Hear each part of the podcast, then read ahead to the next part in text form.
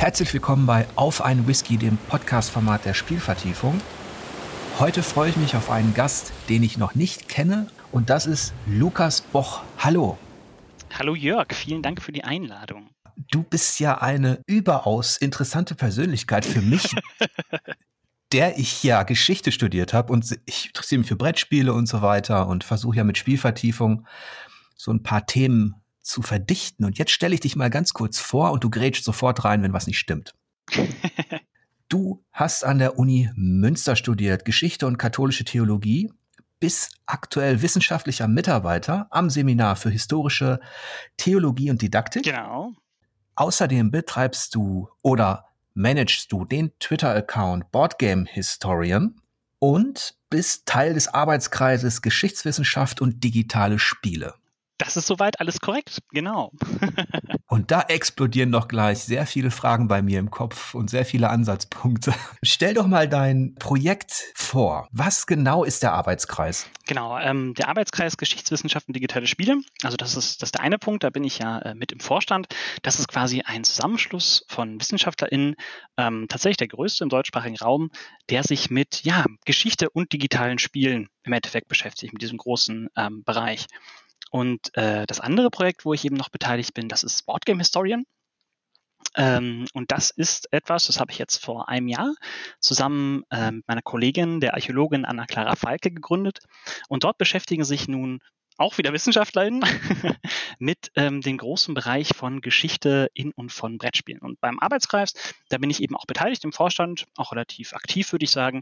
Aber was äh, aktuell das Thema ist, mit dem ich ein bisschen rumtingel, das ist tatsächlich Boardgame Historian. Sehr schön. Das sind schon einige interessante Facetten, über die wir gleich sprechen. Aber es hat natürlich Tradition bei Auf ein Whisky, dass wir erstmal anstoßen. Ja, gerne. ähm, ich mache mir hier einen also ich öffne eine bekannte Flasche, denn ich muss ja wirklich gucken, wo ich bleibe. ja, ist ja nicht günstig, ne? So ein Whisky. Das, das, das kann nicht jede Woche so weitergehen mit neuen Flaschen. Ähm, deswegen äh, schenke ich mir ein Love Wike Select ein. Sehr rauchig, ein Schotte Single Malt und frage dich mal, was du trinkst also ich, ich, kann mit einem Grevensteiner kontern quasi. Also ich kann nicht damit kontern, aber ich trinke einen Grevensteiner.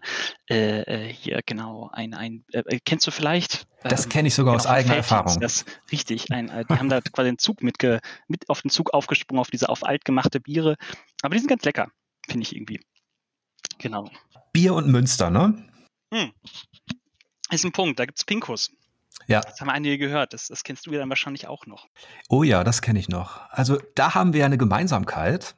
Ich war mal in Münster stationiert, als ich bei der Bundeswehr war und habe das war so 93. Ja. Und da bin ich geboren. Ha, witzig. Gibt's doch nicht. ja. ja. Da war ich also in Münster stationiert beim Luftwaffentransportkommando. Vorher war ich im Siegerland bei der Flugsicherungs Flugsicherungskompanie und Münster war wirklich eine große Erholung für mich nach dieser Grundausbildung, denn in Münster gab es Bier, Comicläden und Spieleläden. Ja, das ist richtig. Da gab es wahrscheinlich schon die Spielkultur, ne? Oder gab es die damals schon? Weißt du das? Das weiß ich gar nicht. Doch, ich glaube schon. Wahrscheinlich. Ja. Das ist so der Spieleladen. Jedenfalls war es immer wunderbar, wenn ich mit dem Zug hingefahren bin. Ähm, habe ich direkt am Hauptbahnhof bin ich ausgestiegen. Da gab es einen Comic-Shop. Da habe ich ein bisschen rumgestöbert und dann auf dem Weg zur Kaserne nochmal einen. Und mhm. da habe ich auch meine große Liebe entdeckt für, ja, für einige der Comicreihen, die jetzt noch bei mir im Regal stehen. Ja, cool, cool. Und dann war ich noch mal für ein Semester in Münster tatsächlich, als ich da Skandinavistik studiert habe. Deswegen haben wir da zumindest eine lokale Gemeinsamkeit. Ja, das, das auf jeden Fall. Ja, Skandinavistik ist ja auch sehr spannend. Äh, da, da können wir nachher nochmal drüber reden. Das äh, traktiert ein bisschen auch mein Dissertationsthema tatsächlich. Äh, ganz am Rande, ein bisschen äh, Skandinavistik, äh, genau. Und worum geht's da? Ach so, genau, richtig. Ach, das habe ich ja noch gar nicht erzählt. Das vergesse ich immer. also ähm, ich, du hast ja schon gesagt, dass ich am Seminar für historische Theologie und ihre Didaktik studiere und ähm, äh, dort als wissenschaftlicher Mitarbeiter arbeite. So und ich studiere quasi auch noch in der Hinsicht, dass ich jetzt eben auch promoviere. Und zwar über das Thema ähm, ja kirchenhistorische Motive des Mittelalters im modernen Brettspiel. Ähm, das hat tatsächlich geklappt und da freue ich mich sehr. Ähm, vielleicht ganz kurz, was mache ich da eigentlich? Ähm, ich schaue nach, welche Bilder von der Kirchengeschichte ähm, in diesen Brettspielen eben vorhanden sind. Das heißt, es geht natürlich auch um äh, Kreuzzüge, Hexenverbrennung und Inquisition, aber auch um Klöster.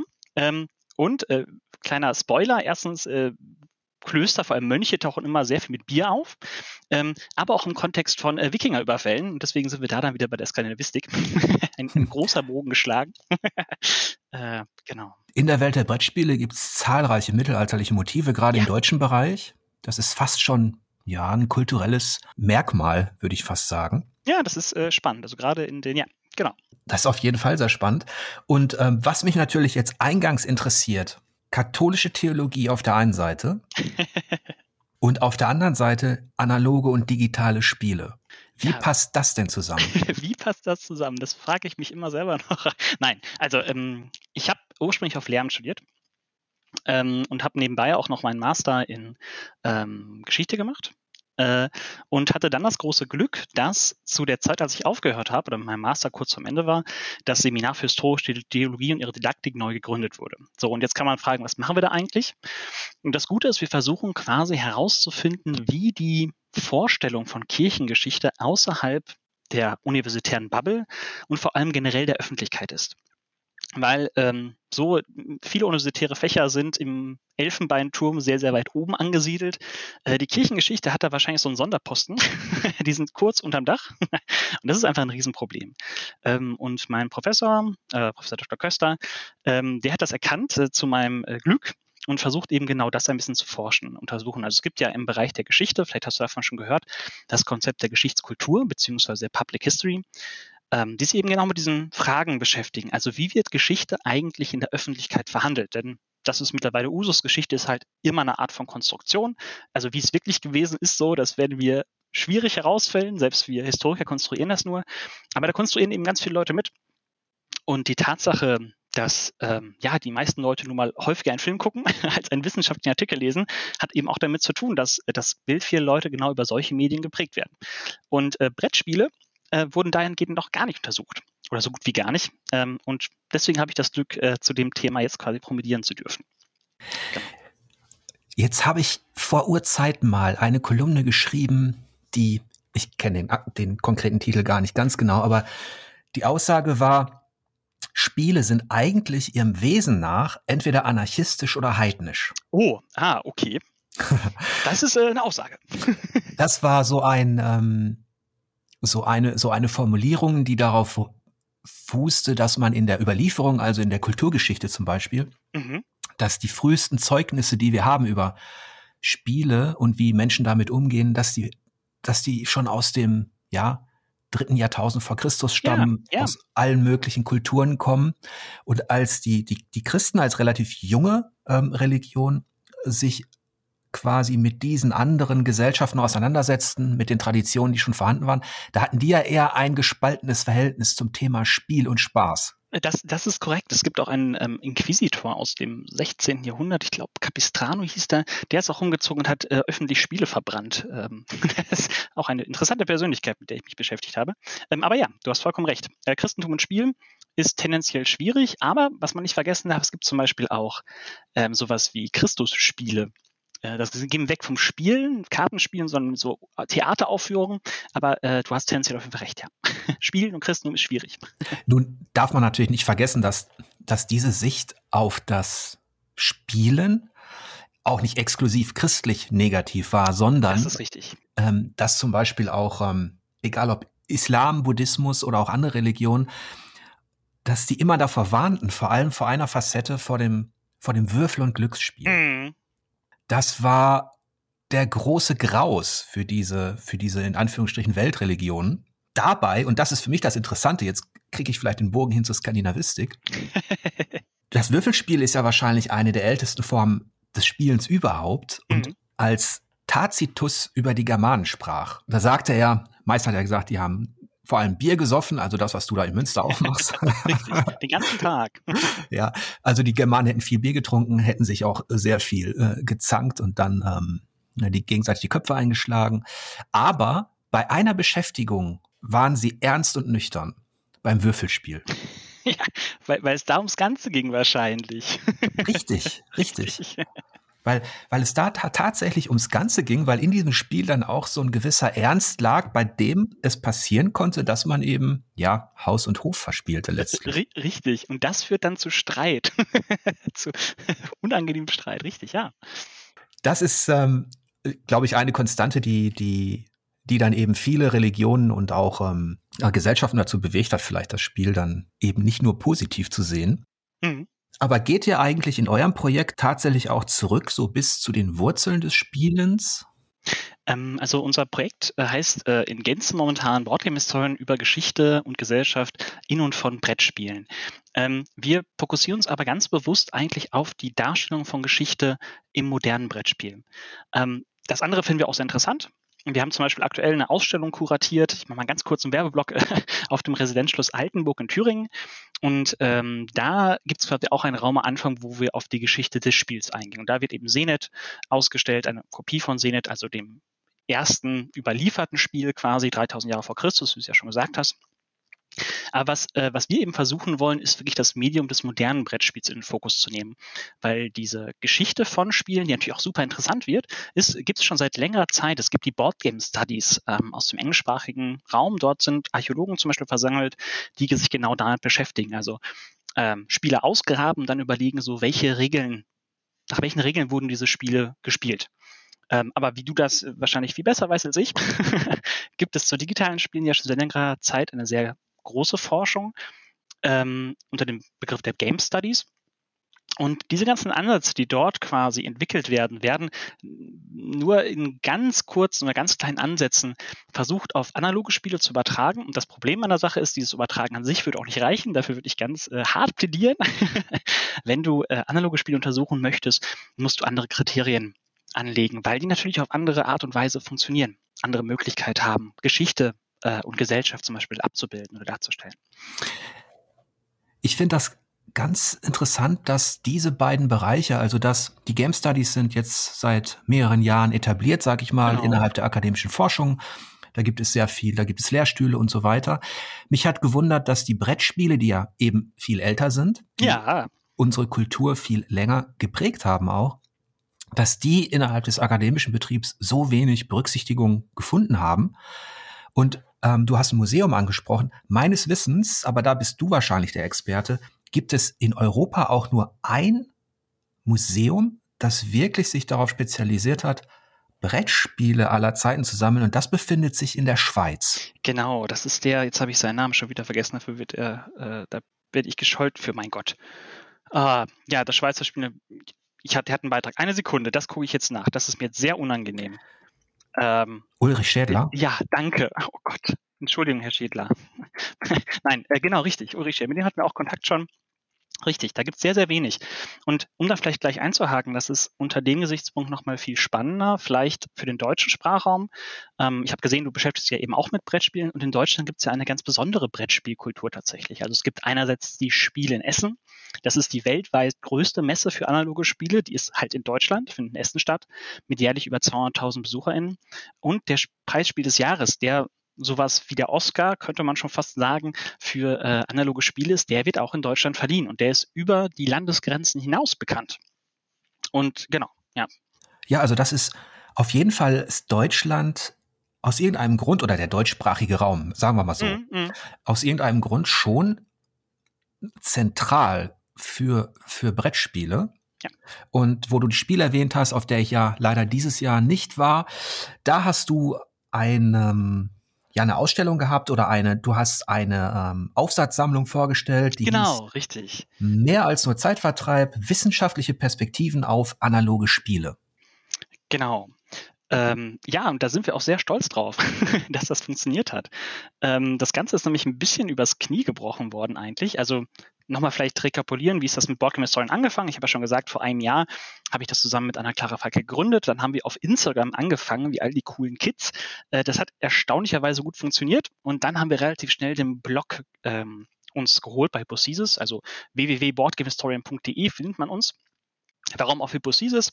Ganz kurz nur, das ist ein wissenschaftliches Blogger-Netzwerk. Das heißt, wir haben jetzt auch eine ISSN. Das ist halt super wichtig für uns, weil wir damit unsere Artikel in den Bibliothekskatalogen auffindbar sind. Und das ermöglicht es uns, ähm, in den wissenschaftlichen Diskurs quasi äh, reinzusliden. Blöd gesagt, weil ähm, das weißt du vielleicht auch. Ähm, das Schlimmste, was einem Spielhistoriker oder einem, einem Game Studies ähm, Wissenschaftler passieren kann, dass er als lustiger Spieleronkel abgestempelt wird. Ähm, das wollen wir gerne vermeiden. Also das, was wir tun, tun wir mit Ernst und das tun wir auch seriös. Und äh, deswegen versuchen wir ein bisschen nach diesen Spielregeln einfach auch zu spielen. ähm, Genauso genau. ernst wie die Germanen laut Tacitus ihr Würfelspiel betrieben haben. Wunderbar, ernst und wunderbar. Nüchtern. Richtig, immer nüchtern, genau. Nochmal zu, zu der, was mich interessiert, ja. kulturgeschichtlich ist. Okay, wir haben im digitalen Bereich die Game Studies längst etabliert und so weiter. Mhm. Jetzt entdecke ich hier dein Projekt und ich entdecke Aufsätze. Da können wir gleich nochmal drauf eingehen. Ich habe ja, mir ein paar, da, ein paar, davon auch ähm, äh, durchgelesen. Sehr interessante Themen, aber sehr, sehr spät. Ja. Die, warum äh, liegt es an der, an der, sag ich mal, am fehlenden Respekt innerhalb der, der Gesellschaft, ähm, dass dieses analoge Spiel so spät wissenschaftlich überhaupt betrachtet wird? Also ich glaube, es gibt, also die Antwort habe ich natürlich auch nicht, aber ich habe so ein paar Theorien und Thesen. Also einerseits, äh, der Markt für analoge Spiele ist natürlich viel kleiner als der für digitale Spiele. Auch wenn ich schon gesagt habe, so es gibt 200.000 Besucher pro Jahr auf der Spiel in Essen. Aber natürlich kann sich das nicht mit dem Umsatz oder dem Markt von digitalen Spielen messen. Da steckt einfach Geld hinter. Ähm, der Verband Game für digitale Spiele ist sehr gut organisiert. Es gibt einfach auch Förderung für die Forschung zu digitalen Spielen. Und das gibt es für analoge Spiele bis jetzt überhaupt gar nicht. Ähm, das ist, glaube ich, ein, ein wichtiger Grund. Und dann habe ich lange darüber nachgedacht, aber ich glaube, das ist auch ein Punkt tatsächlich. Ähm, analoge Spiele sind gar nicht so leicht dazu zu forschen, weil es gibt kein Archiv in der Hinsicht, wo du hinfahren könntest und ganz viele Spiele, also es gibt ein paar Archive, die sind aber eben längst nicht vollständig. Und du musst eigentlich die Spiele bei dir zu Hause horten, um sie untersuchen zu können. Bei digitalen Spielen hast du mittlerweile sowas wie Steam. Da funktioniert das. Aber ähm, ne, fang mal an, so eine Sammlung, Spielesammlung aufzubauen. Da brauchst du einfach Platz. Wir haben jetzt knapp hier 400 bei uns in der Wohnung stehen. Ähm, und das besetzt eben auch viel von dieser Wohnung. Äh, das ja, muss man einfach sagen. Das ist okay, das ist, das ist der eine Aspekt. Andererseits kann man sich natürlich fragen, warum in einer Gesellschaft, in der das Brett- oder Gesellschaftsspiel ja eigentlich seit der Nachkriegszeit ähm, etabliert war, ja. warum es aber nicht Einzug gefunden hat, zum Beispiel in die historische kulturwissenschaftliche Erforschung an ja. Universitäten. Oder kann man sagen, wenn ich, wenn ich mich erinnere, zum Beispiel an, an Risiko. Mhm. Dass es auch an dem Image lag bei mancher Spiele. Ich erinnere mich, dass Risiko eines der ersten war, das gerade im deutschen Bereich zensiert wurde. Ja. Da hieß es eben nicht, ich erobere die Länder, sondern in der deutschen Version, ich befreie sie. Was übrigens eigentlich viel grausamer ist, wenn man sich das überlegt. Ähm, also äh, eigentlich viel schwieriger finde ich das, wenn man sagt, man rechtfertigt dann die Eroberung mit dem Befreien. Und Aber gut, das ist eine andere Geschichte. Waren die Deutschen da pädagogisch oder waren ja. die Deutschen da mal wieder besonders ähm, empfindlich? Also was man sagen muss, das, das kann man auch tatsächlich nachvollziehen, ähm, das kann man auch gut belegen, ähm, dass natürlich nach dem Zweiten Weltkrieg äh, in Deutschland das Thema Krieg in Spielen komplett ausgeklammert wurde. Also während wir beispielsweise beispielsweise im angloamerikanischen Sprachraum ähm, eine recht stark wachsende Gemeinde-Community zu Wargames haben. Das ist ja quasi nochmal eine eigene Untergruppe von Brettspielen, könnte man so sagen. Das gab es in Deutschland überhaupt nicht. Ähm, und es gibt ein Spiel, das heißt, eine Kathedrale braucht das Land, Krieg und Frieden. Mittelalterspiel von, oh, keine Ahnung, in den 90er Jahren irgendwann. Und das wurde tatsächlich nicht beim Preisspiel des Jahres ausgezeichnet, weil es eben zu gewalttätig war. Warum ich das interessant finde, ich habe das Spiel hier zu Hause und ich habe auch den Artikel, den kann man noch bei Spiel des Jahres nachlesen. Und aus heutiger Sicht würde man sagen, das ist halt überhaupt nicht brutal, also gar nicht. Ähm, mhm. Deswegen ja, man ähm, hat da sehr große ja, ähm, ähm, Abstände vorgehabt. Aber was anderes, ich glaube, ist wichtig, was du noch angesprochen hast. Ich glaube, äh, analoge Spiele wurden noch viel mehr als digitale Spiele als Kinderbeschäftigung angesehen. Dass die lange damit kämpfen mussten, ähm, genau, das ist eben auch was Ernstes in Anführungszeichen. Ja, ernst ist falsch. Dass es eben auch für ähm, ältere Leute jenseits der zwölf äh, Spaß machen kann. Und das sehen wir ja zum Beispiel auch. Ähm, das kannst du bestimmt bestätigen. Also die Leute, die heutzutage Brettspiele spielen, diese ganzen komplexen, großen, teuren Spiele, das sind eben keine Jugendlichen mehr, das sind schon fast Leute, ja, Mitte 20, die dieses Hobby vor allem betreiben. Das macht das für mich übrigens auch so spannend. Ich bin ja auch aufgewachsen mit eigentlich mit Brettspielen, ganz ja. normal. Die waren, die waren kein Problem. Ich hatte auch ein Risiko, ein Stratego, also sogenannte frühe Wargames. Ja, genau, so könnte man es bezeichnen. Ja. Was, was du vorhin erwähnt hast, ähm, Axis and Allies ist ja im Grunde ja. die Evolution von Risiko. Richtig. Und dieses Spiel ist in, also im, im angelsächsischen Sprachraum wurde das recht schnell populär. Mhm. Hier hat es ein bisschen gedauert und innerhalb eurer Aufsatzsammlung gab es auch einen Artikel über Axis und Allies. Genau, richtig. Ähm, und da wurde gefragt, inwiefern das der Kriegslogik entspricht, äh, von Charles Tillis. Mhm. Die verkürzt bedeutet, glaube ich, der Krieg macht den Staat, der Staat macht den Krieg oder irgendwie sowas. Genau, welche, ob du all diese gesellschaftlichen Komponente mit in den Spiel eigentlich integriert hast. Ja, und das finden wir jetzt im Jahr 2021, ähm, gibt es jetzt endlich mal eine Beschäftigung auf dieser Ebene mit, mit, ja. mit Brettspielen ähm, also ich, also ich glaube, da steckt auch einfach ein großes Fragezeichen. Also wir müssen, also wir sind selber recht ähm, überrascht und natürlich sehr glücklich, dass wir momentan recht erfolgreich sind, also viel machen können. Ähm, das liegt aber auch einfach damit, dass sich aus irgendeinem Grund vorher niemand wirklich damit beschäftigt hat wir sind gerade dabei, ein bisschen dabei, diese Lücke zu füllen. Ähm, und ähm, das wäre vielleicht auch mal eine spannende These meiner Arbeit, die ich herausarbeiten könnte. So, woran liegt das eigentlich, dass sich bis jetzt kaum Leute damit beschäftigt haben? Weil es gibt natürlich auch Leute, die sich mal damit beschäftigt haben, aber es ist nie zu einer Monographie gekommen in der Hinsicht. Jetzt hat das Spiel ja auch digital einige Geburtswehen hinter sich. Ja digital war es natürlich das jüngste Unterhaltungsmedium eigentlich mhm. und wurde am Anfang eben auch belächelt. Dann hast du die Freaks gehabt und die Zocker, die es in, in den 80er Jahren eben anfing mit ihren ersten Konsolen.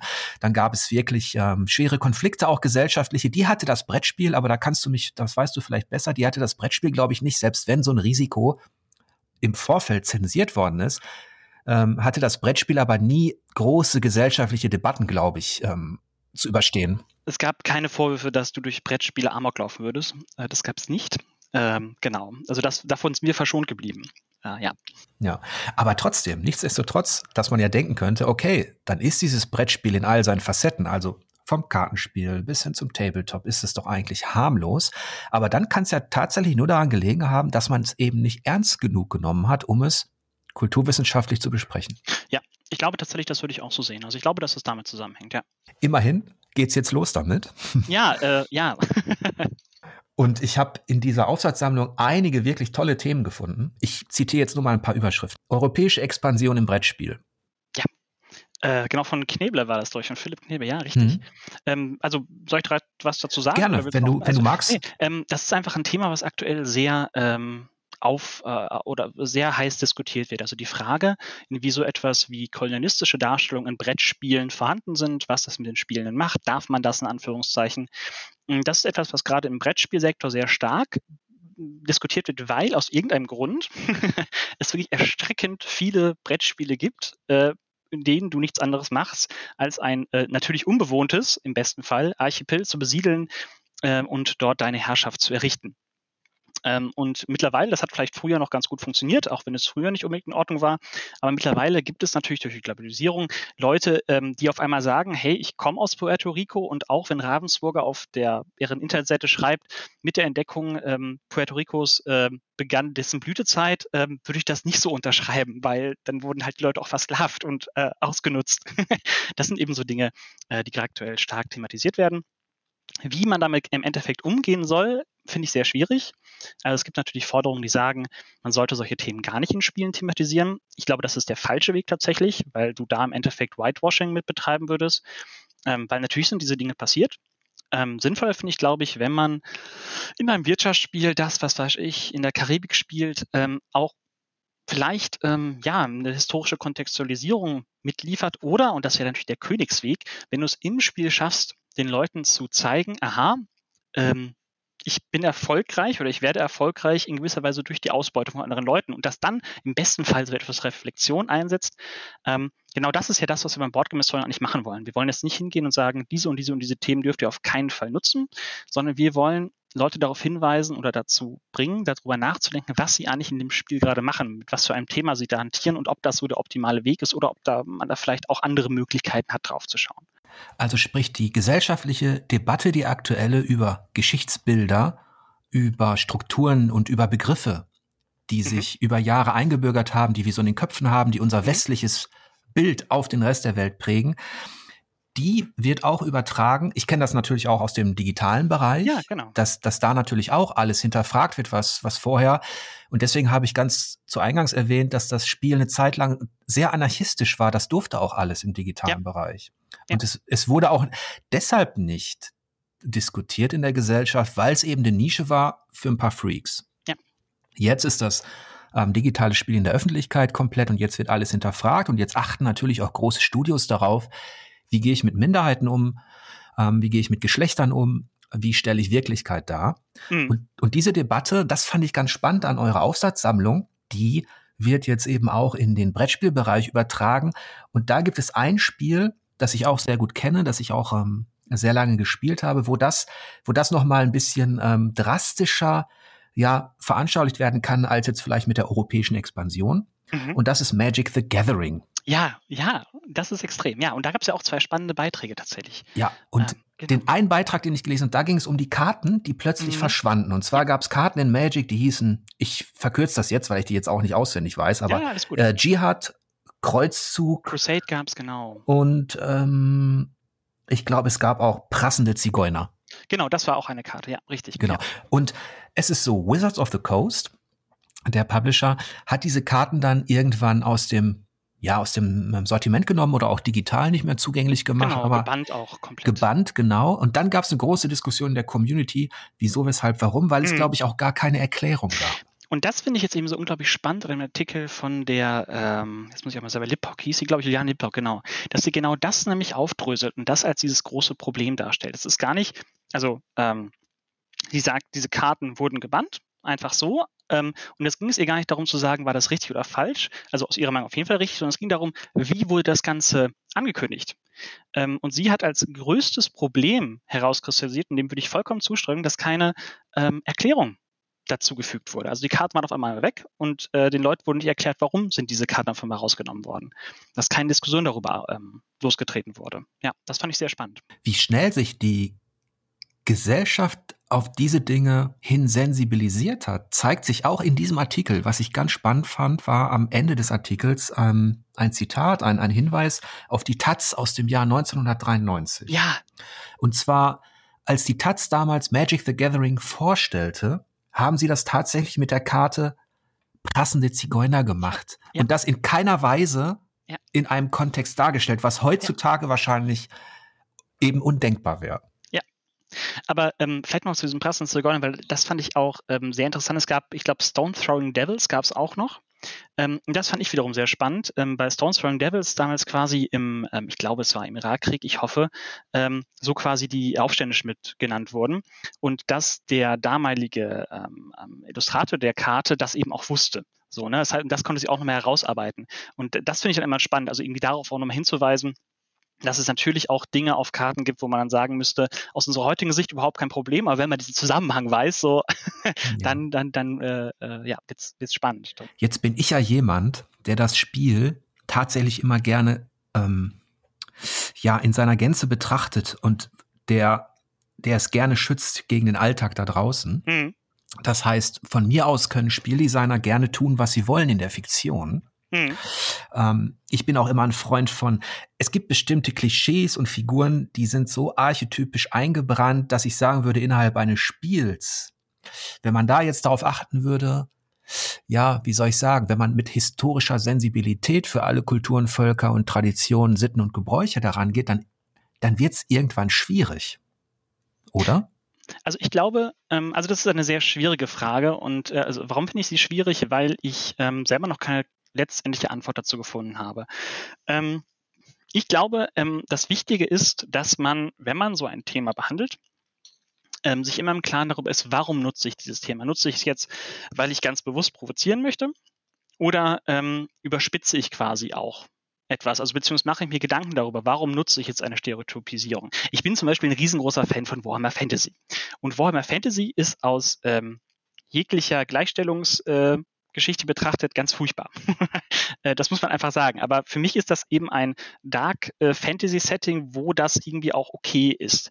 Ich glaube, was das Wichtige ist, ist, dass man die Diskussion nicht abwirkt. Ich finde, man muss den Leuten zuhören, warum sie ein Problem damit haben. Und dann muss man eben darüber diskutieren, ähm, ja, warum macht man das? Und wenn am Ende eben rauskommt, man steht darauf, Kriegsspiele zu spielen, dann ist das ja vielleicht irgendwie auch in Ordnung. Ähm, genau. Also ich, ich finde das eine sehr schwierige Diskussion wirklich. Weil auf der einen Seite kann ich natürlich verstehen, wenn ich selber, was weiß ich, ähm, von, von äh, Indigenen abstamme und dann ein Spiel sehe, wo ich im Endeffekt nichts anderes mache, als sie zu versklaven, so dass ich dann ein bisschen angepisst bin, kann ich verstehen.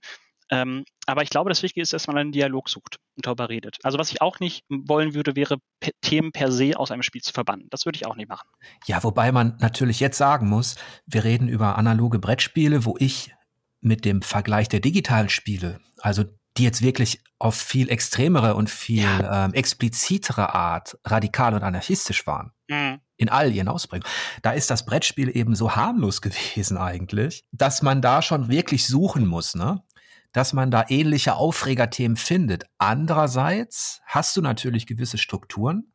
Ja. Oder, oder sagen wir so, wenn westliche Kreativköpfe Spiele machen über eine Vergangenheit, dann verstärken sie in der Regel, weil es ihnen eigentlich meist um die Spielmechanik geht. Also die auch Brettspieldesigner, mit denen ich gesprochen habe, die entwickeln eigentlich in erster Linie immer eine Mechanik. Ja, das ist super interessant. Und, und danach, ja. und, und danach ja, ja. Äh, äh, stülpen sie ein, ein, historisches, kulturelles Szenario drauf, mhm.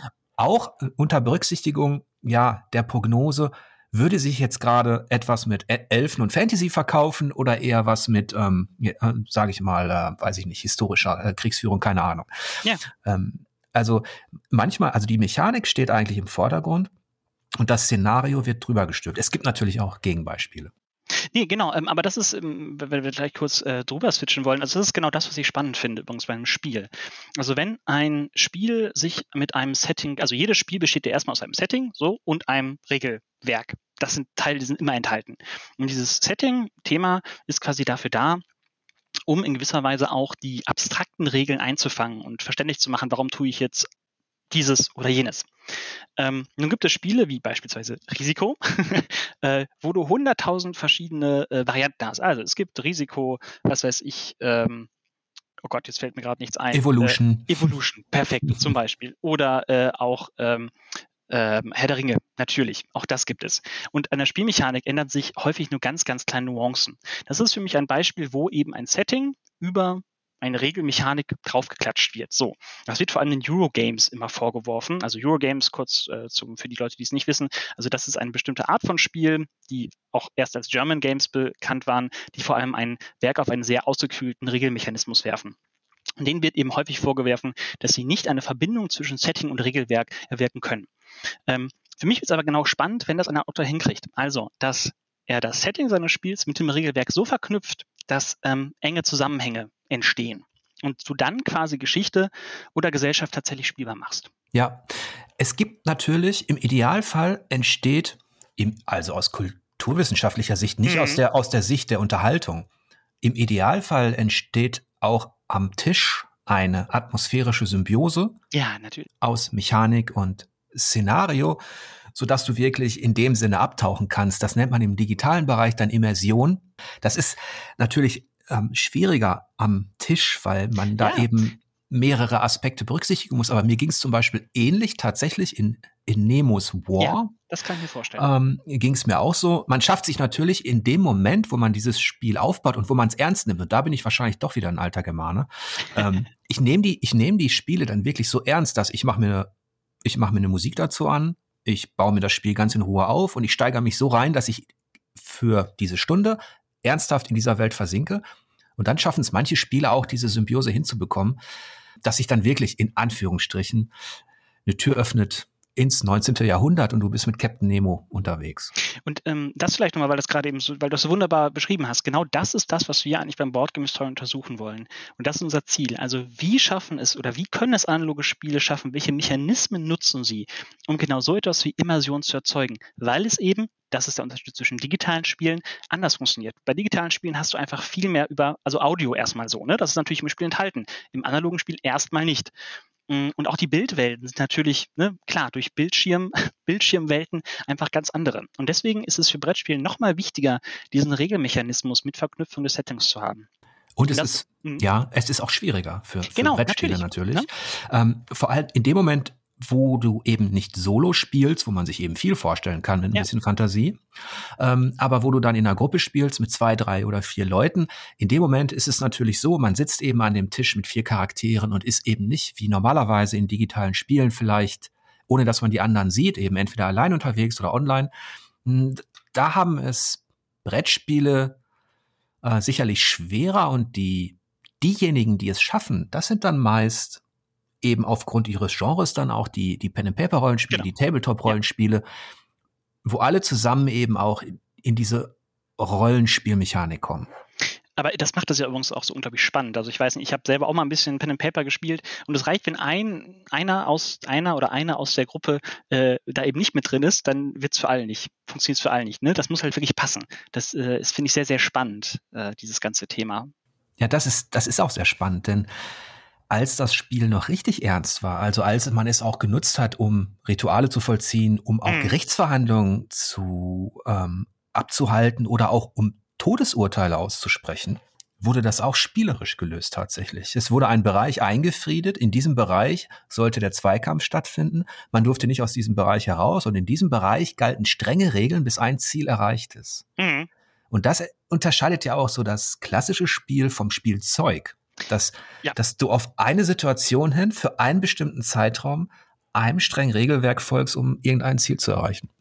Genau, also diese, diese, das ist auch wieder ein ganz spannendes Thema, die Definition von Spiel überhaupt. Ne? Also wenn du jetzt auf äh, Homo Ludens von Münzinger gehst, der würde dann ja sagen, Spiel ist immer zweckbefreit und immer freiwillig.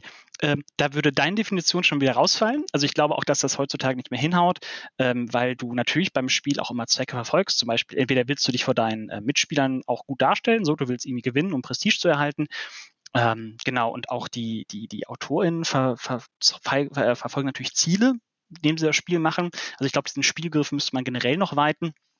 Aber ja, äh, gerade was du auch nochmal gesagt hast, also diese äh, Regeln, die dann auf einmal in Wettkämpfe ausarten, ja, auch auf jeden Fall eine Art von Spiel. Ja.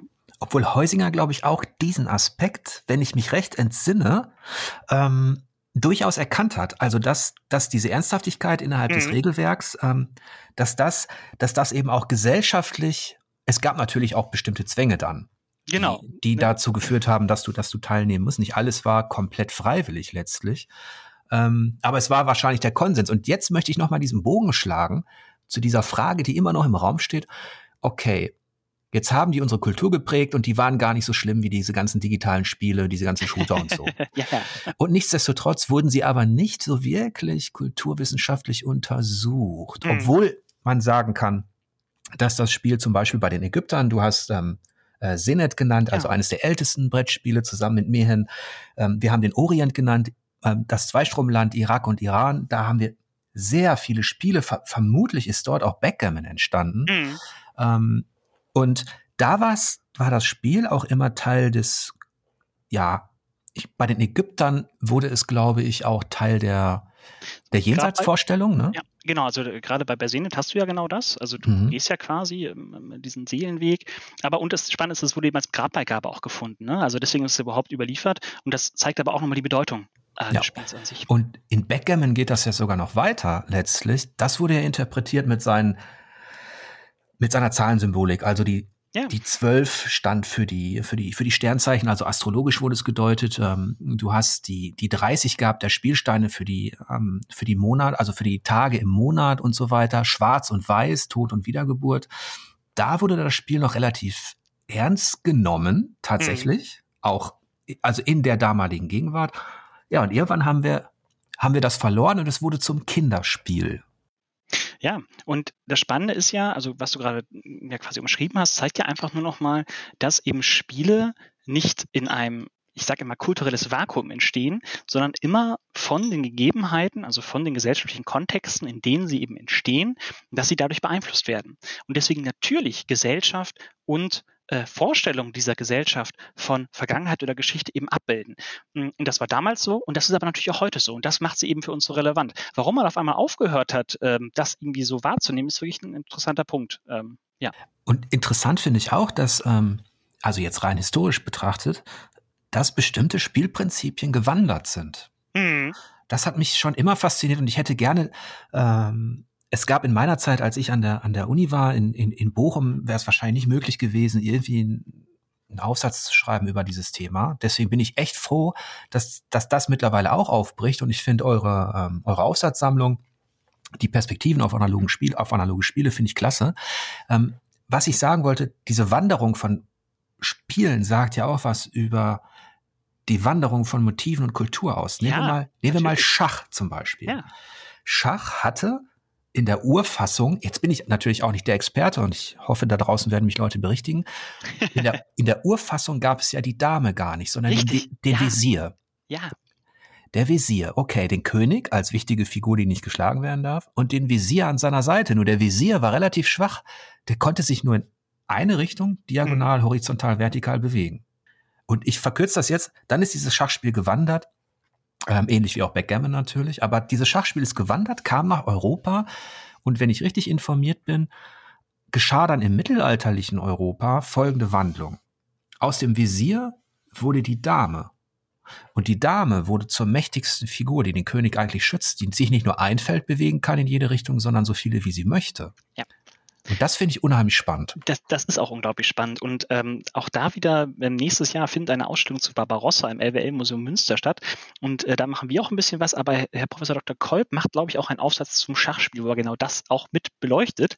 Deswegen, ähm, da kannst du dich schon mal drauf freuen. Ähm, weil das ist, ne, das ist natürlich super spannend. Da sind wir wieder im Mittelalter. Und Im Mittelalter ist die Zeit, wo alles rückständig war und alles ganz grausam und schrecklich. ähm, und dann sieht man aber sowas. Ja, das, das Mittelalter ist ohnehin für Brettspieler super spannend. Ja, natürlich. weil sich da so viel auch, ähm, da haben wir natürlich auch die ersten Quellen. Ich glaube, es ist ähm, ach, ähm, in Spanien war es Alfonso, glaube ich, der im Der 13. das Buch Jahrhundert. Äh, Genau. Und, ja. und er listet, lass mich nicht lügen, zwölf oder zwanzig Spiele auf, die es gibt. Beschreibt da unter anderem auch Schach. Und uns sind natürlich viele Quellen verloren gegangen von antiken ähm, Schriftstellern, die eben auch genau das getan haben. Aber ähm, da gibt's schon diese Ansammlung von Spielen. Und ich glaube, im Mittelalter entsteht auch das erste Mal entstehen sogenannte Spielhäuser, wo Leute gezielt Würfelspiel, ich weiß nicht genau was, eben alles machen können, auch in so einem begrenzten Rahmen. Und ähm, im Mittelalter ist ja auch der Minnesang entstanden und so weiter. Und das mit der Rolle der Frau und der Dame, das würde mich doch, ich glaube, ich muss noch nach Münster kommen und mir das anhören. Ja, genau, ich wollte gerade sagen, äh, vielleicht, ich, ich bin gerade mit Herrn, mit Herrn Kolb äh, im Gespräch, wir versuchen das gerade zu eruieren, weil wäre natürlich schön, wenn dazu auch was aus unserem Blog dann kommen würde. äh, ansonsten musst du das machen, äh, Jörg. Äh, Ah, nee, genau, da das- bin ich, äh, da bin ich äh, wahrscheinlich zu weit weg, aber es ist, es ist halt interessant, dass eben auch Spielprinzipien wandern. Jetzt haben wir das digital, gibt es Wanderungsbewegung auch, dass Mhm. Spielprinzipien sich verändern, je nach Vorlieben, dass die sich anpassen. Und das geht natürlich digital unheimlich schnell. Ähm, äh, dass du dann etwas hast, ein Prinzip, das eben dann in zig Varianten neu Mhm. neu auftaucht, aber meist ist der Grund dafür, dass es Erfolg hat. Das heißt, ein Demon Souls oder ein Dark Souls verkauft sich gut und jetzt entsteht halt innerhalb dieser Spielart entstehen sehr viele andere Nachahmer-Epigonen, die das Prinzip eben auch nachahmen. Mhm. Beim Schach muss es ja einen anderen Grund gegeben haben, weil es gab eigentlich, es ging nicht um den, den, den wirtschaftlichen Erfolg des Spiels. Es muss einen kulturellen Grund gegeben haben, Mhm. warum die Dame eben eben da in den Vordergrund kam. Na, interessant, okay. Haben wir schon eine Frage, die wir aus dem Podcast mitnehmen? Das ist ja großartig. ähm, aber wo du das ansprichst mit diesen ähm, weiter, also dass Spiele, eine bestimmte Spielmechanik erfolgreich ist und die dann weitergetragen wird, das lässt sich natürlich am Brettspiel auch super nachvollziehen, weil du, ähm, das ist vielleicht mit der größte Unterschied zum digitalen Spiel für mich als Wissenschaftler. Mm, Ich kann als Wissenschaftler oder muss es sogar in Gänze das Regelwerk eines Spiels durchdringen können, weil ansonsten kann ich es nicht spielen, weil es gibt ja keinen PC, der mir quasi bestimmte Züge oder dergleichen abnimmt. Das heißt, der Code ist für mich komplett einsehbar, während es eben beim digitalen Spiel deutlich schwieriger ist, denn dafür muss ich eigentlich Informatiker sein, um das Spiel ne, in Gänze quasi verstehen zu können. Und das finde ich so angenehm, äh, für mich als Wissenschaftler, weil ich wirklich eins zu eins nachvollziehen kann, so ähm, was wird hier mit was ausgesagt. Ähm, ja. Okay, das ist, das ist auch interessant. Das hätte ich gar nicht gedacht, dass, dass das relevant ist tatsächlich. Also für mich, für mich ganz stark. Mhm. Weil du hast ja auf der, auf der Ebene der analogen Spiele hast du ja auch so eine Bandbreite an recht simplen Spielen und Mustern, die ewig wiederholt werden, bis hin Ja. zu, zu sehr komplexen Spielen. Und du bekommst natürlich in der Box, wenn du so ein Spiel kaufst, egal ob es jetzt ein unheimlich komplexes Spiel ist oder nicht, bekommst du eben das Regelwerk. Mhm.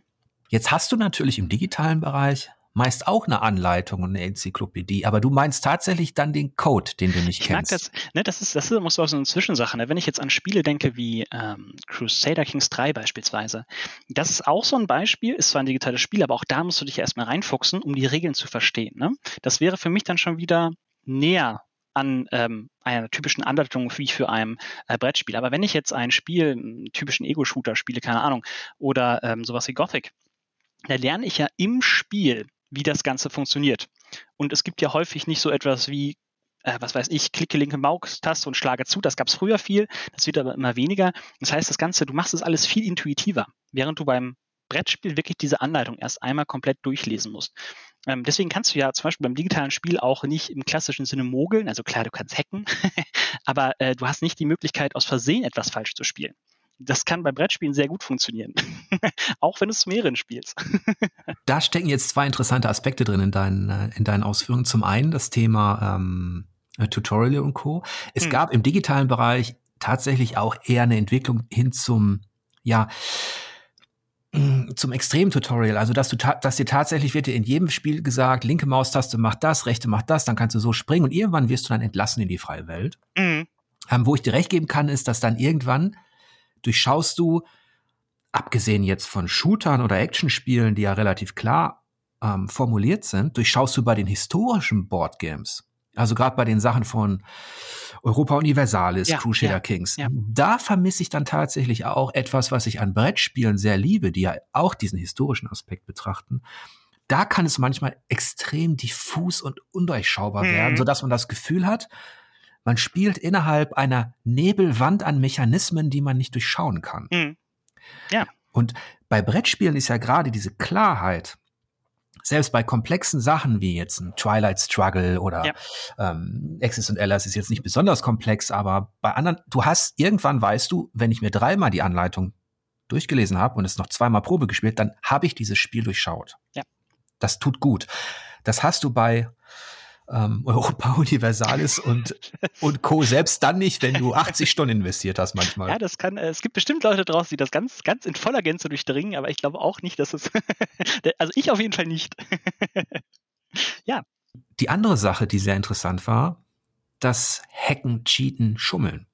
Das ist ja auch Teil der Kulturgeschichte des Spiels. Mhm. Und wenn ich nochmal zurückgehe auf die alten Germanen und auf die alten ähm, Betrachtungsweisen, was die Religion gesagt hat über das Spielen und ähm, was Gesellschaften so gefürchtet haben am Spiel, dann war es auch immer dieses Betrügen und Mogeln, weil das dazu führt, dass sich die Leute irgendwann die Köpfe einschlagen. ja, ja. Geteert und gefedert, das kam später, aber trotzdem. Ja, weil der, wenn, wenn man das Spiel ernst nimmt und wenn es, wenn es innerhalb einer Gesellschaft als heilig gilt, also man begrenzt einen Bereich mit Haselzweigen, was weiß ich, alle mhm. schauen mhm. zu. Ähm, und es ist ja in dem Sinne auch eine Art von, ja, vielleicht ist das Spiel dann auch eine Form gewesen, ähnlich wie beim Würfeln, eine Form gewesen vom göttlichen Urteil.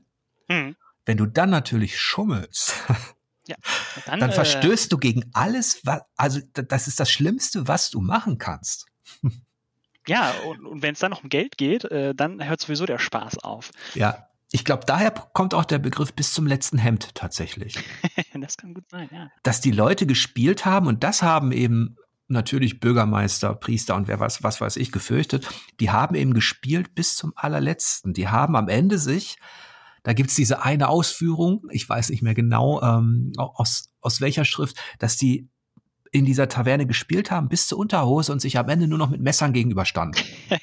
Aber genau, und das ist das Schlimme dann. Am Ende haben sie sich dann mit Messern gegenübergestanden. Ja, genau. Und deswegen sogar bis zu einem gewissen Grund nachvollziehbar, dass man dieses Glücksspiel im Endeffekt einschränken wollte, äh, weil es eben zu jede Menge Zoff und Ärger geführt hat. Ja, ja das mit dem mit der Geschichte des Glücksspiels, das ist auch nochmal eine sehr interessante Facette, vor allem auch, wie sich der Würfel, den wir ja heute alle, also W6, W12, W3 und so mhm. weiter, die kennen wir alle, die lieben wir alle, die sind zentral für Dungeons and Dragons und für viele andere Spiele natürlich auch, äh, wie sich der auch entwickelt hat. Also tatsächlich aus diesen Sprunggelenksknochen Ast von Ziegen Astra und Rindern. Astragale waren das, glaube ich. Meine, äh, meine Kollegin Clara Falke hat dazu mal im Archäologischen Museum der Universität Münster mal einen Vortrag gehalten. Das ist so ein bisschen auch ihr Steckenpferd, deswegen sehr spannend, ja.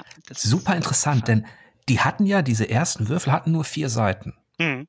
Aber diese Sprunggelenksknochen sind so, ähm, die sind so gebaut, dass eben zwei Seiten viel häufiger, weil die eben viel breiter sind mhm. und klar, viel häufiger auf, ähm, aufkommen als die anderen.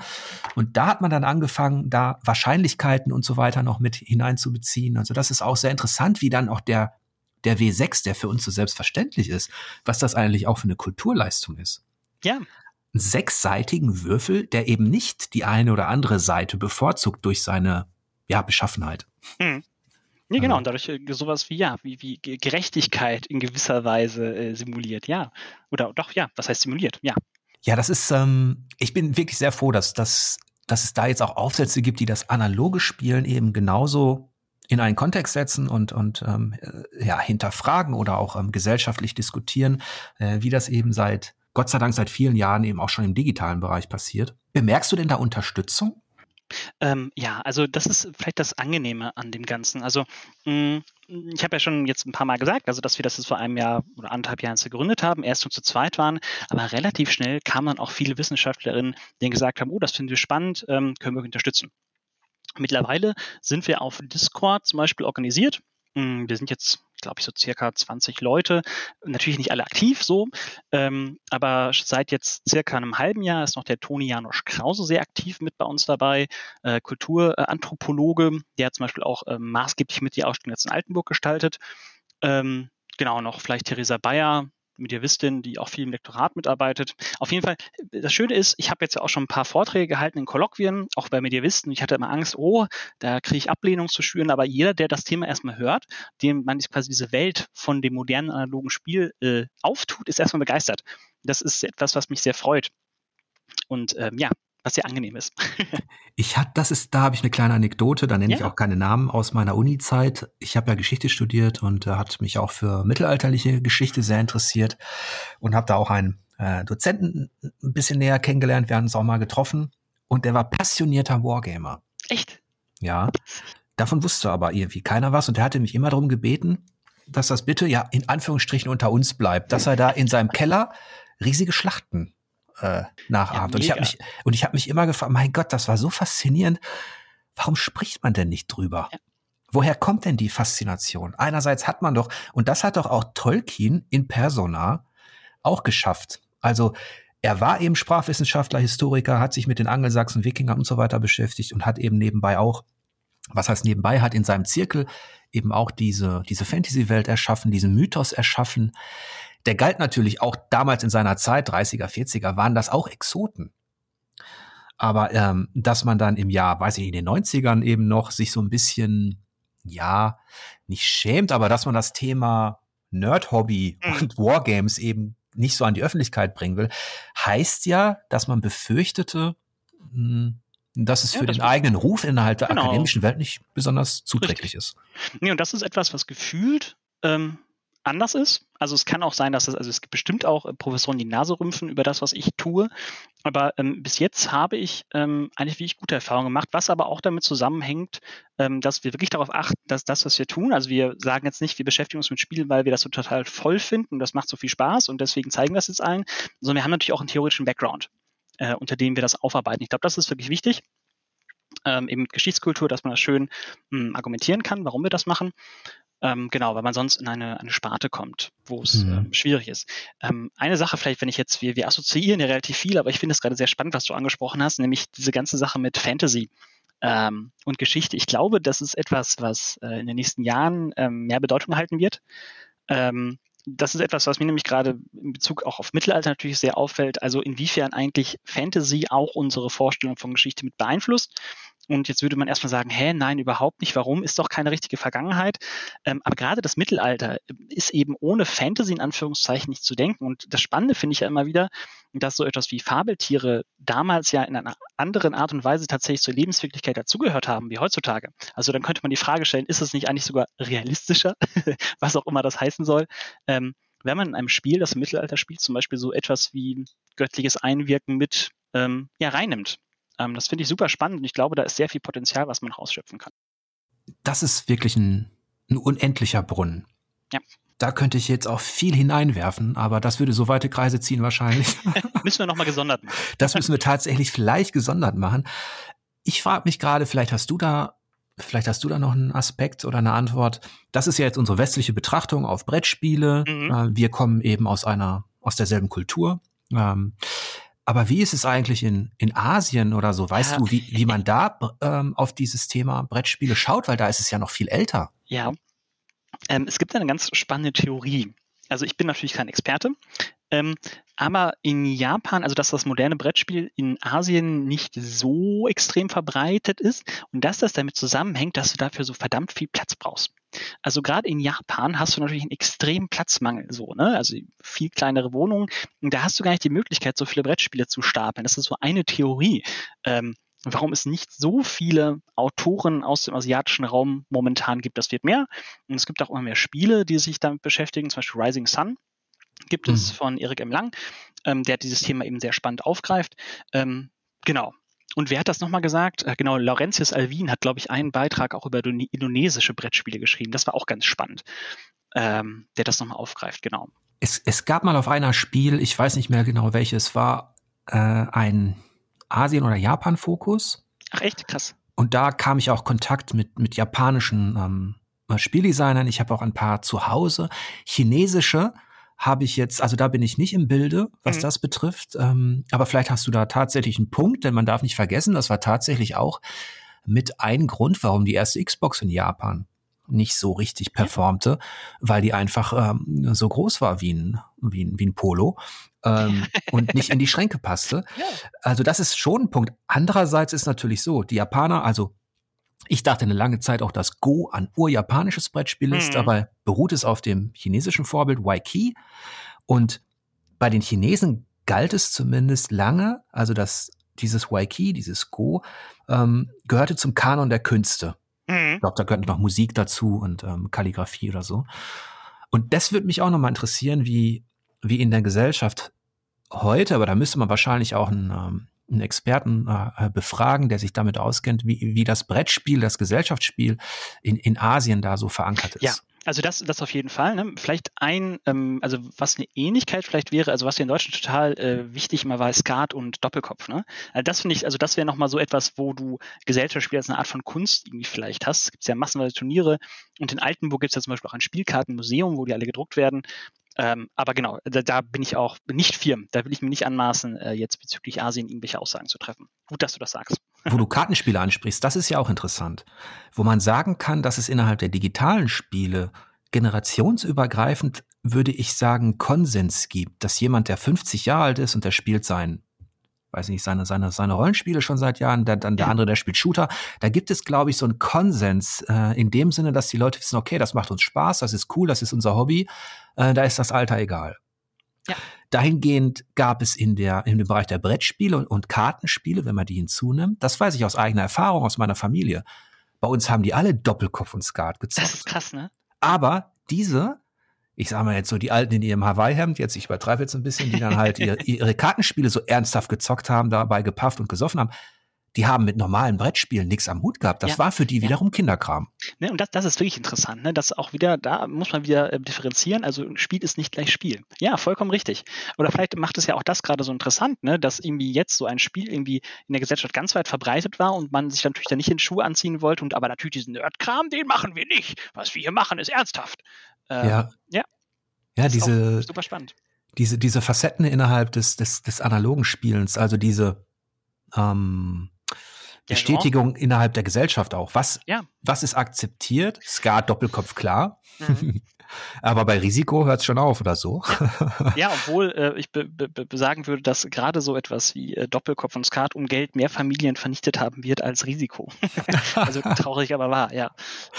Ich weiß noch, was das für ein Initiationsritus war bei uns, ähm, auch in Westfalen, als mir dann Doppelkopf beigebracht ja, wurde. Ja, klar. So nach dem Motto, jetzt lernst du mal was Richtiges. Dabei, ich konnte ja schon Schach spielen und Go spielen, aber nee, Doppelkopf. Das ist aber nicht das Richtige, genau. Richtig, ja. Jörg. Jetzt erst mal was Ordentliches. Ja. Nee, also ähm, alles wirklich sehr spannend. Also diese, diese Aufsätze, und das waren, ähm, wie viel waren es? 27 Beiträge waren genau, das. haben wir zusammengekriegt, ja. Das hat uns auch wirklich gefreut. Und ich zitiere noch mal ein paar zum Abschluss, damit ja. ihr, damit die Leute draußen vielleicht wissen, was das für eine Palette ist. Also da geht es um antikolonialen Widerstand und stumme Indigene. Ähm, dann geht es da um das Brettspiel als Influencer. Mhm. Auch interessant. Identitäts- und Realitätsbildung in, in Brettspielen. Brettspiel im Geschichtsunterricht. Das hätte ich auch gern gehabt. Ja, das, da sind wir, da sind wir dran. Kannst du da noch was zu sagen zu diesem Thema? Mhm. Also das war, glaube ich, Daniel Bernsen, der das gemacht hat. Das muss ich einmal kurz selber gucken. Ähm, also genau, ne, das, äh, Daniel Bernsen ist ein äh, guter Freund von mir, doch auf jeden Fall guter Bekannter, kann man sagen. Ähm, und der hat schon sehr früh angefangen, aus historischer, geschichtskultureller Perspektive sich mit Spielen zu beschäftigen. Ähm, und die Frage ist jetzt, wofür kannst du ein Spiel im Geschichtsunterricht nutzen? Also A, du kannst es natürlich versuchen, über ein Spiel historische Informationen zu vermitteln. Ne? Also wenn ein Spiel jetzt irgendwelche Informationen wirklich bereitlegt.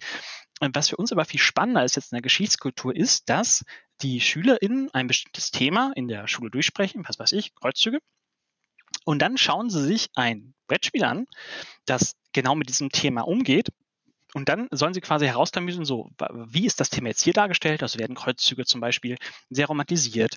Ähm, wie werden sie dargestellt? Und dass sie dann quasi lernen, mit diesen geschichtskulturellen ähm, ja, Produkten umzugehen. Und dafür eignen sich unserer Meinung nach Brettspiele einfach super gut, weil sie in einem, ja, äh, äh einem gewissen Zeitraum abgeschlossen werden können. So, ne, auch das wieder, um ein digitales Spiel durchzuspielen. Häufig heutzutage brauchst du sehr, sehr, sehr, sehr lange. ein Brettspiel kann man, wenn es gut läuft, in Doppelstunde spielen. Ähm, genau, das ist so die Idee. Also Kinder zu befähigen, mit Geschichte in der Öffentlichkeit umzugehen. Dafür sind Brettspiele sehr schön geeignet. Ja, das ist, das ist ein super Ansatz. Ich glaube, es ging da auch um den, um den Limes.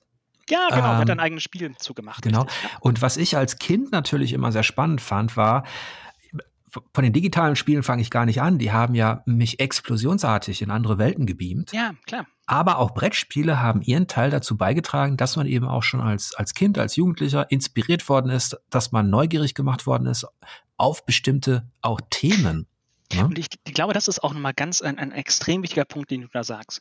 Also wenn man es schafft, durch die Behandlung eines Spiels im Unterricht die Leute dazu zu bringen, sich näher mit einer Thematik auseinanderzusetzen, dann hat man es schon geschafft würde ich fast sagen. Das reicht schon.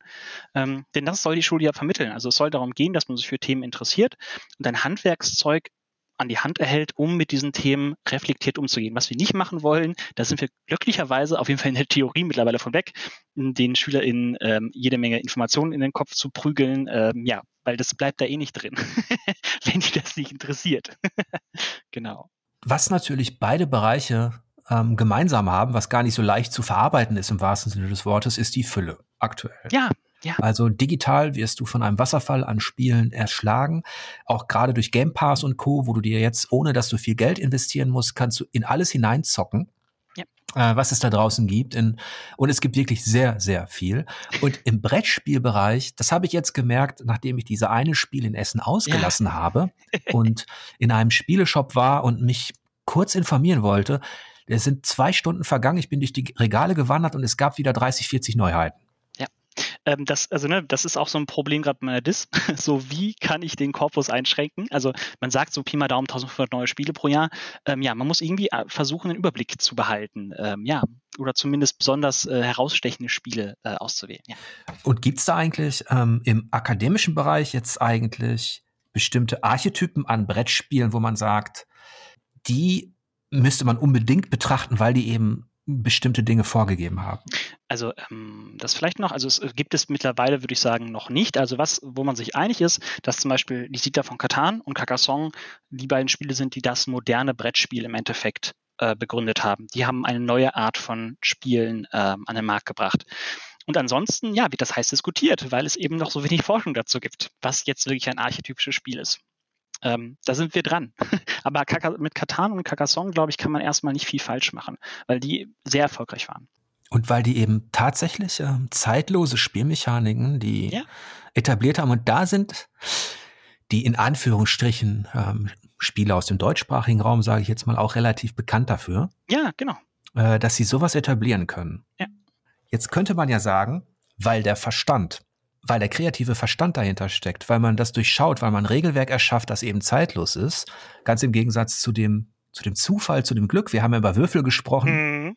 und ja, vielleicht können wir zum, zum Abschluss eine kleine Anekdote vielleicht. ähm, da gab es ja diesen, diesen indischen König, der sich gefragt hat, was ist eigentlich mit diesem Leben? Ist es, besteht es aus Zufall oder können wir es selber steuern nach freiem Willen? Okay. Und da hat er drei Weise zu sich eingeladen an den Hof. Der erste Weise sagte, alles kannst du selber mit deinem Verstand, mit deiner Ratio bestimmen. Denn hier ist das Spiel, das es beweist. Schach. Hier gewinnt nur derjenige, der den besseren Verstand hat. Und so ist auch das Leben. Da kam eine zweite Weise, der hatte ein Würfelspiel dabei, meinte nein. Der Verstand bringt dir da nichts, wenn du würfelst. Alles ist wirklich Zufall. Alles ist vorgegeben. Wir können alles durch den, durch das Würfelglück bestimmen. Er war immer noch nicht zufrieden und dann kam der dritte Weise. Und der hatte Backgammon dabei.